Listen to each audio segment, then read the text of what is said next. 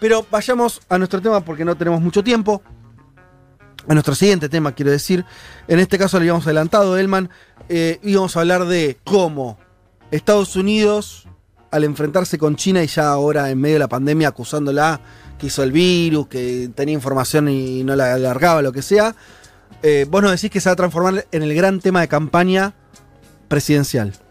Sí, sí, China va a ser uno de los temas principales de campaña, no solamente porque Trump va a posicionarse, va a buscar posicionarse como un candidato que puede utilizar, digamos, su posición con China a su favor, sino porque lo que estamos viendo en estas semanas es que Biden también se ha sumado, digamos, a la contienda, ¿no? Que va a haber una discusión sobre... A ver quién es más antichino, claro, más o menos. Claro, ese es el gran dato, digamos, Sí. ¿no? Ambos se están posicionando como el candidato más duro contra China. Algo que, está- digamos, que, que- que está detrás de este cambio en la estrategia de Trump, y esto tiene que ver con cómo está pensando el equipo de Trump. La campaña, es que Trump tenía un argumento principal para las elecciones que era la economía, digamos, los números históricos de, de Estados Unidos en, en desempleo, cómo creció la bolsa, digamos que era un argumento que nosotros lo hemos discutido, digamos que con eso era difícil que Trump... Casi que no tenía que hacer campaña, ¿no? Claro, Trump venía como un favorito Sí. eh, eh, antes de, de- de que arranque la pandemia. Con la pandemia, por supuesto, el, gol- el golpe económico hace que ese argumento se caiga, ¿no? Y además sucede que Trump está cuestionado y va a estar cuestionado por el manejo en la pandemia. El caso de China también juega ahí, ¿no? Porque Trump busca culpar a China o responsabilizar a China del origen del virus y de alguna manera buscarse como un candidato que de alguna manera va a hacer justicia, ¿no? O sea, si, si China hace estas cosas, si China además ya venía golpeando económicamente a nuestros eh, granjeros del Midwest, la gente ¿no? que, que votó por Trump y que fue clara para la victoria, bueno, acá se le suma la cuestión de cómo China manipuló los datos al principio del virus y demás. Quiero que escuchemos, ahora vamos a, a ponerlos, los eh, anuncios de campaña, ¿no? que, que- que fueron Muy bueno, muy sí. interesantes porque se están posicionando, digamos, con China en el medio, ¿no? Trump versus Biden en el caso eh, de China. Vamos a escuchar el audio, el primer audio que es la propaganda de Trump, eh, uno de los anuncios principales de su campaña. Vamos a, a escucharlo. This is no time for Donald Trump's record of hysterical xenophobia. Biden's son inked a billion dollar deal with a subsidiary of the Bank of China China is going to eat our lunch? Come on, man. They're not bad folks, folks. Since the outbreak, the Communist Party has been mobilizing overseas organizations to buy local supplies and send them to China. It is in our self interest that China continue to prosper.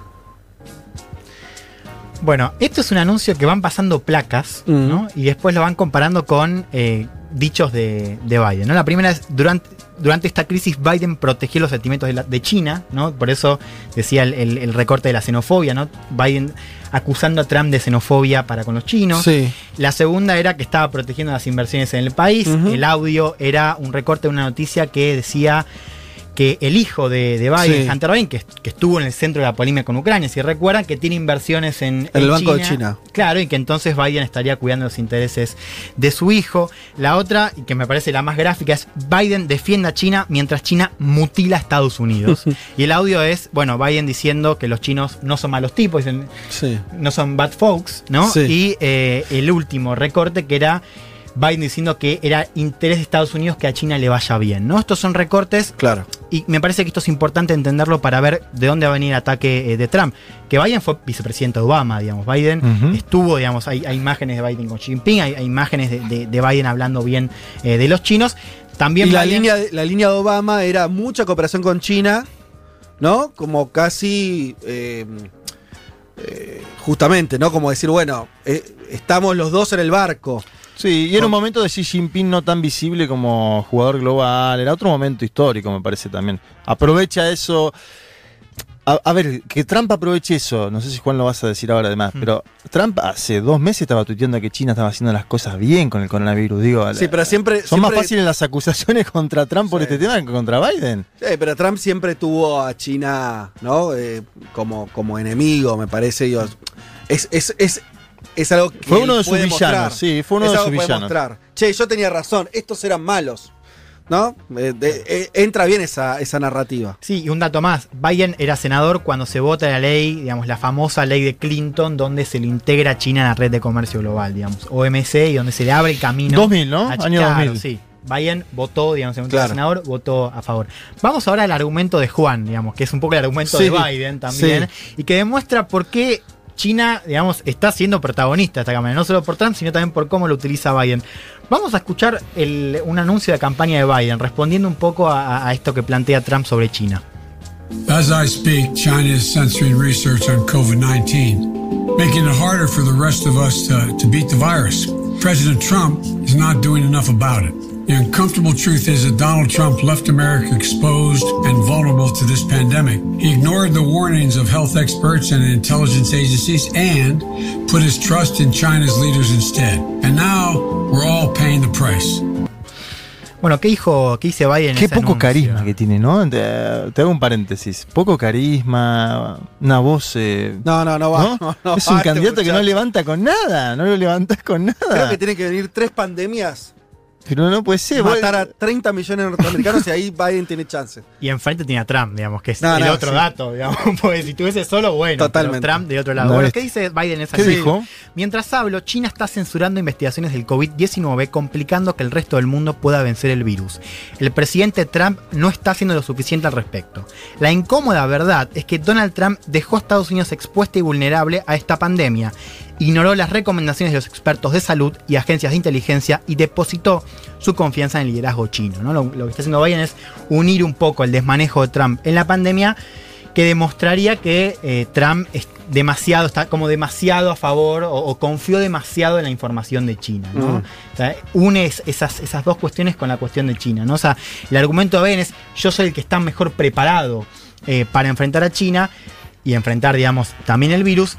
Y la prueba, digamos, de que Trump es, es soft, digamos, es, es suave en China, es cómo confió demasiado en la, en la información china y cómo felicitó allí eh, en los primeros, digamos, en las primeras semanas de la pandemia. Un poco el argumento es un líder fuerte con Beijing no hubiese hecho eso, digamos. Un líder fuerte con China no hubiese confiado en lo que decía allí, no hubiese felicitado allí y hubiese sido más duro con China al principio de la pandemia. Quiero que escuchemos la segunda parte del anuncio, que un poco resume De este mismo. de este mismo anuncio. O sea, de los final. demócratas, de lo- Biden. Sí, segundo audio de Biden, de los demócratas. He was more worried about protecting his trade deal with China than he was about the virus that had already come to America. So in February, on the same day I was calling on the administration to demand CDC access, President Trump was applauding Xi Jinping for his work on the coronavirus. That's not being tough on China. Estaba más preocupado, hablando de Trump, estaba más preocupado en proteger su acuerdo comercial con China que del virus que ya estaba en Estados Unidos. En febrero, el mismo día que yo estaba pidiendo que el gobierno demande acceso al equipo de expertos médicos a China, Trump estaba felicitando a Xi por su respuesta al coronavirus. Eso no es ser duro con China. Digo, vayan acusando a Trump de soft, acusándolo de proteger, digamos, el acuerdo comercial eh, con China. Y, digamos, si uno lo, lo- lo- lo saca de contexto, digamos, y lo escucha, parece un audio de un republicano, pensando, digamos, hace poquito tiempo los que tenían una postura más dura con China, los que hablaban de ser duro con China, eran los republicanos, no los demócratas y mucho menos el candidato demócrata. Eso, cualquier análisis de campaña diría que hay una gran victoria de Trump porque el frame, o sea, el encuadre es el de Trump. Sí. O sea, el encuadre es, hay que ser, eh, China es el cupé de lo que nos está pasando, hay que ser duro con China. Una gran victoria de Trump y una, medio gran- que perdiste ya y- cuando... y una gran victoria de China. ¿Estados Unidos está Bueno. discutiendo China en el medio de la campaña? No sé. ¿No? ¿Vos decís que los chinos están contentos? No, a ver, el, no número sé. de muertos infectados, yo no sé la cifra del gobierno chino, no me quiero meter a debatir eso. Es evidente que la crisis, el colapso fue en Estados Unidos. No, me refiero a si China estará, eh, si lo- los líderes chinos ven con alegría que el debate político de Estados Unidos lo- sea no quién lo es más sé. duro con China. No lo sé, ahora. Yo diría que no, sin- pero- si- eso está bien en el sentido Sí. defensivo. Sí. Ahora, que, esté- que la principal potencia del mundo esté discutiendo lo que pasa en el segundo país del mundo, Mm. indica que algo se está moviendo en Ah, el mundo. totalmente. Eso como, como segunda lectura también, sí, sí. Eh, Lo podemos discutir al final eso. Me parece una, una buena punta. Pero vuelvo a algo que decías vos. Lo primero, eso sí, nos dice exactamente que algo de la narrativa de Trump, bueno, Y sí. tenía razón y, digamos, por algo está permeando en todo el sistema político. Y la segunda cosa que nos está diciendo es que China vende, digamos. Si las estrategias de campaña están focalizándose en China, es porque es un argumento que está calando y que puede calar aún más en el electorado estadounidense. Se publicó una encuesta en abril del, del Pew Research Center, que es el, el centro más prestigioso de estudios que Sí. mide opinión pública en el mundo, pero sobre todo en Estados Unidos, Que tienen, tienen encuesta de cualquier cosa. de cualquier cosa. Sacó una sobre China y sobre cómo Sí. se mira, digamos, eh, a China de Estados Unidos. La- las cifras, a mí yo las leí. ¿Cómo me- se mira China desde Estados Unidos? Claro, digamos, Sí. qué piensa el electorado estadounidense. A mí Ajá. me impactaron muchísimo A y, ver. y me parece que explican, digamos, todo esto. Dos tercios de los, de los estadounidenses ven a China de manera negativa. Eso es Bien. como el título de, de ahí, ¿no? Dos tercios. Hace dos años era menos de la mitad. ¿En serio? Sí, hoy ah, son muy dos rápido. tercios, ¿no? Te preguntan, ¿lo ves a China favorable o desfavorable? Desfavorable, dos tercios. ¿Y qué, cuánto tiempo? Todo esto desde, el punto de vista norteamericano, ¿eh? nosotros, va, yo pienso otras cosas, no importa. Es eh, cómo, cómo le erró los demócratas que pusieron a Rusia tanto tiempo, ¿no? Hmm. Pues perdieron mucho Sí. tiempo con los rusos. Mucho, mucho, mucho. Evidentemente fue para otro lado, el enemigo externo. Totalmente. Bueno, y el porcentaje de estadounidenses que lo ven a China de manera muy desfavorable, o sea, realmente como un Sí. enemigo, pasó del 15 al 30, se Uf. duplicó en dos años. Porque es una tendencia bipartidaria, y estos son números, o sea, 90%, 9 de cada 10 estadounidenses ven a China como una amenaza. 9 de cada 10. Los republicanos lo ven de una manera más negativa, pero también permea en todo el electorado en general. Y el electorado progresista, los más viejos son, digamos, más eh, negativos, tienen una visión más negativa de China, pero también están los jóvenes. Fíjate qué interesante esto. Para los progresistas, digamos, el, el anti-China, digamos, el factor anti-China también juega en causas como el cambio climático. Digamos, dicen, o sea, para el electorado progresista, China también es culpable de la crisis climática y entonces hay una mirada negativa que también, digamos, se asocia a temas progresistas. ¿no? Al- Ujú. al- al- Sí, la cuestión de, de- la democracia también, ¿no? claro. Estoy pensando temas que son caros también a lo- los, derechos progres. humanos, Exacto, todo eso Digo, también entra. Por A o por B, Sí. China está siendo visto cada vez de manera más negativa en todo Estados Unidos por viejos, por jóvenes, por demócratas, por republicanos. Y un último dato más que me llevo de esta encuesta publicada en abril es que la cuestión de la supremacía estadounidense también parece estar siendo discutida. Claro. Dice la encuesta, 9 de cada 10 estadounidenses creen que es mejor que Estados Unidos mantenga su condición de ser la primera potencia global. Y sí. Ahí está. Se, bueno, se digamos, fíjense cómo hay también algo estructural.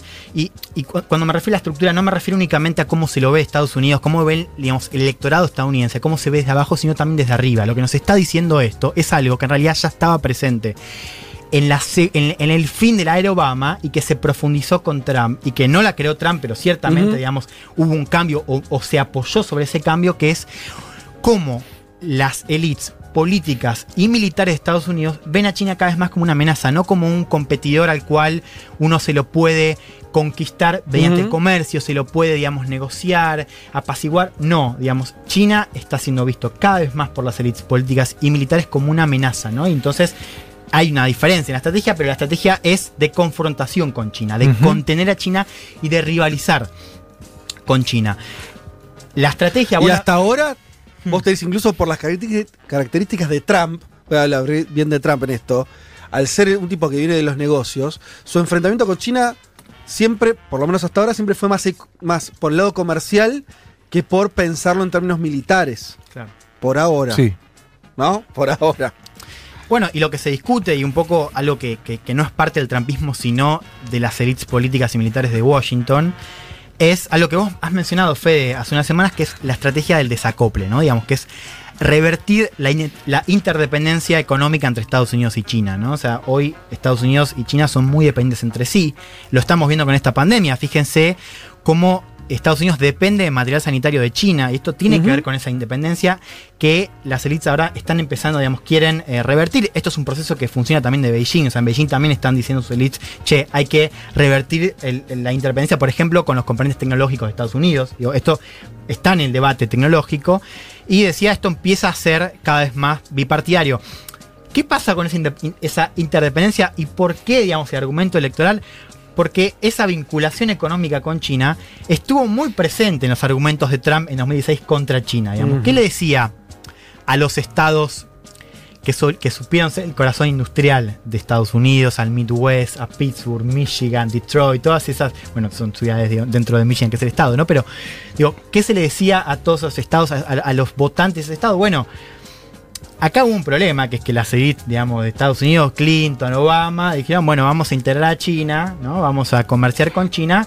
China, digamos, no digamos, se integró y de alguna manera la estrategia fue llevarte, entre, otras cosas, llevarte la producción a China, digamos, ¿no? Y eso, ¿qué pasó? Bueno, se perdieron un montón de empleos, tu, cali- tu calidad de vida empeoró, ¿no? O sea, esto está en el centro de la estrategia de Estados Unidos para lidiar con China en los últimos gobiernos, ¿no? De abrazar a China comercialmente. Y el argumento de Trump era ese, digamos, era hay que ir contra China, ¿no? Hay que ir contra China porque China es el culpable que vos no tengas más trabajo en, en tu, tu empresa industrial. en O sea, la pandemia vos decís que podría funcionar como un gran, una gran demostración, entre comillas, de que tenía razón Trump. Sí, y ahora con otro chivo expiatorio, digamos. China funcionaba bien, digo, vamos contra China porque China, o sea, si yo voy contra China, yo voy a, yo le pongo tarifas a China, ¿no? ¿Y qué hago? Bueno, entre otras cosas, fuerzo que esas empresas que se fueron a China en los 90, que se fueron también porque los Estados Unidos dijo, che, vamos a enterarla de esa manera, yo con esas sanciones, soy- Trump, voy a hacer que tu trabajo vuelva. Yo te prometo que le voy a poner sanciones a China y China va a volver. Digo, claramente hay un chivo expiatorio. Y ahora con la pandemia hay otro chivo expiatorio, digamos, ¿no? O sea, el problema de la pandemia, la culpa la tiene China. Y yo voy a ser quien me ocupe de eh, que China pague sobre eso. ¿no? Bueno, y obviamente con eso desvía, eso también lo están diciendo Por eso, muchos, claro. desvía sus propias responsabilidades de ser el país que peor está llevando en términos de muertos por ahora. Yo digo eh, una cosita pandemia. corta. Lo, lo del enemigo externo puede ser sobreactuado en algunas circunstancias. Por ejemplo, cuando Obama declaró a Venezuela una amenaza potencial a los Estados Unidos, era evidente que Venezuela no era una amenaza potencial. Ahora, en este caso, con China, me parece que evidencia también los límites del liderazgo norteamericano, estadounidense, en este momento histórico. Digo, es evidente que es un chivo expiatorio, pero es algo que está pasando. China está enviando material sanitario a todo el mundo. eh, es, es evidente que ha tomado un protagonismo a nivel mundial sofocante para los norteamericanos, que se ve en esa encuesta. Y que toda la clase política tiene que alinearse en sentido, y lo están haciendo, pero me parece que es algo incluso hasta defensivo. Sí. Lo de Venezuela podría haber sido ofensivo en algún momento. eh, Cuba, votos en la Florida, tiene, tiene un significante particular. Lo de China creo que es algo más una foto del mundo hoy. Sí, a ver, y, y- y- y también, digamos, por, por algo, o sea, algo nos está diciendo sobre las estrategias para contener a China, digamos, ¿no? Digo, hay algo de eso que, que fracasó. Quiero que escuchemos, y con esto voy cerrando, lo que decía Trump en 2016 sobre China, pues me parece que resume bien esa estrategia, digamos, que, que fracasó. I beat the people from China. I win against China. You can win against China if you're smart. But our people don't have a clue. We give state dinners to the heads of China. I say, why are you doing state dinners for them? They're ripping us left and right. Just take them to McDonald's and go back to the negotiating table. Seriously. It's true. Bueno, esto, entre otras cosas, nos muestra lo que hablamos al principio, ¿no? O sea, la diferencia entre Biden y Trump hablando, digo, ahí. No, sí, sí, años la onda. ¿Qué dijo Trump? Sí. Yo les gano a los chinos, les voy a, a- le voy a ganar a China. Se puede ganar la China siendo inteligente, pero nuestra gente no tiene idea de cómo hacerlo. Les organizamos cenas de Estado a sus líderes. Yo les digo, ¿por qué estás haciendo cenas de Estado para ellos? Nos están destrozando por todos lados, 2016. Nos están destrozando por todos lados.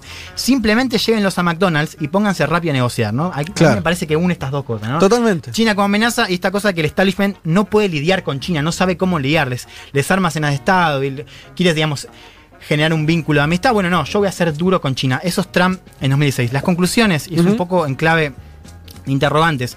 ¿Puede Trump apoyarse en esa narrativa para repetir la magia del 2016? Digamos, un poco lo que logró en ese clima que habíamos escuchado recién.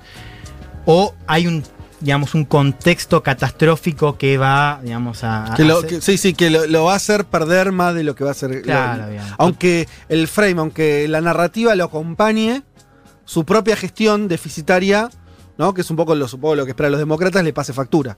Eso es lo que no sabemos si va a Claro, pasar. y la, la segunda es un poco lo que decía Juan, digamos. Es un terreno en el que Biden realmente puede crecer. O sea, Biden puede ganarle a Trump con un argumento que. ¿Biden Trump puede en- ganarle a alguien? En 2016. Y Digo, no sé. Así como esto demuestra que Trump Sí. tenía, digamos, algo de, de intuición en su narrativa de que estaba funcionando contra China, que Biden también la tome ahora. La pregunta es, ¿puede hacerlo Biden? ¿Puede Biden ganarle, digamos, a Trump en, En esa- ese terreno. En ese, en ese terreno? Y la tercera es un poco a futuro, que es, esto es lo que nos está demostrando, digo, al margen de las elecciones, al margen de quién gane en noviembre, es que gane quien gane, va a haber una política más confrontativa ante China. Totalmente. Entonces, la pregunta es cómo va a impactar eso a- a- en la relación, digamos, cómo va a impactar si lo que estamos viendo es que las elites en general están pensando a China como un enemigo al cual hay que rivalizar, hay que confrontar. Digo, yo dejo esa pregunta para, para, para el futuro. Perfecto.